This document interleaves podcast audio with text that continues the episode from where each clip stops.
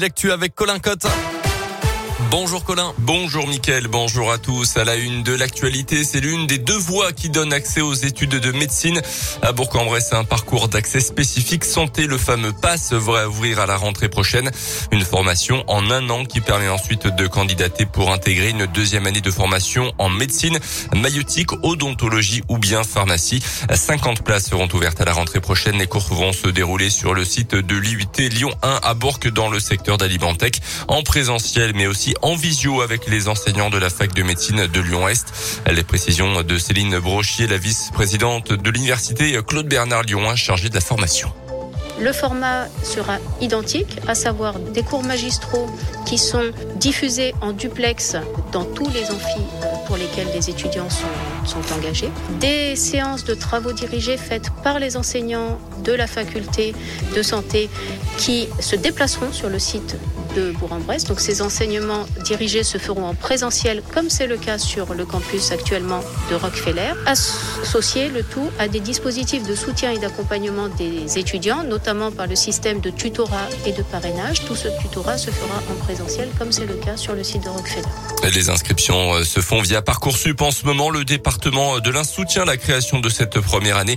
200 000 euros sont investis sur trois ans, notamment pour financer le système de tutorat. Les voitures radars vont bientôt commencer à flasher en Saône-et-Loire à partir du 15 février. Quatre véhicules vont sillonner les axes du département. D'après la préfecture, c'est notamment pour contrôler les itinéraires les plus accidentogènes. La Saône-et-Loire est l'un des départements les plus touchés par les accidents mortels sur la route. Sept personnes ont trouvé la mort au mois de janvier 2022. Et puis le maire de Trévoux réagit après une agression subie par un équipage de pompiers dans la nuit de mercredi à jeudi. Averti qu'un individu avait des tendances suicidaires, finalement les soldats du feu se sont trouvés face à un homme énervé sous l'emprise de l'alcool. Intervention euh, très houleuse qui s'est terminée par la dégradation de véhicules des pompiers, la vitre avant éclatée par un parpaing. Euh, le département de l'Ain vient de voter une enveloppe budgétaire pour équiper les pompiers de caméras portatives en intervention. Le maire de Trévoux a condamné cette agression sur les réseaux sociaux. Dans le reste de l'actualité, le deuxième jour de l'interrogatoire de Salah Abdeslam ce jeudi au procès des attentats du 13 novembre 2015. Hier, le seul membre encore vivant des commandos terroristes a dit avoir fait marche arrière, avait renoncé à faire exploser sa ceinture explosive le soir des attaques. Selon lui, il n'a tué personne, blessé personne et ne représenterait pas un danger s'il était en liberté. Le procès doit encore durer plusieurs mois. Un ancien ministre de Nicolas Sarkozy rejoint la majorité présidentielle. Eric Woerth a annoncé hier son ralliement au mouvement d'Emmanuel Macron, toujours pas officiellement candidat à sa succession, et ce à moins de deux mois du premier tour. Selon lui, le chef de l'État est le mieux à même de défendre l'intérêt de la France et des Français.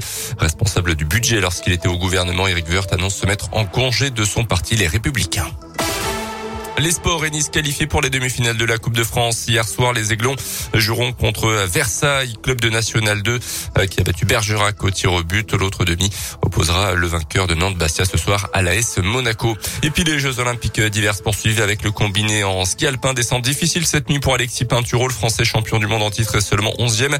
Il y a encore la deuxième épreuve, le slalom. Ça sera compliqué quand même pour la médaille d'or. Peut-être un podium. Ça commence vers 7h15 tout à l'heure. Merci beaucoup. Colin Cotte, dans un instant. adı.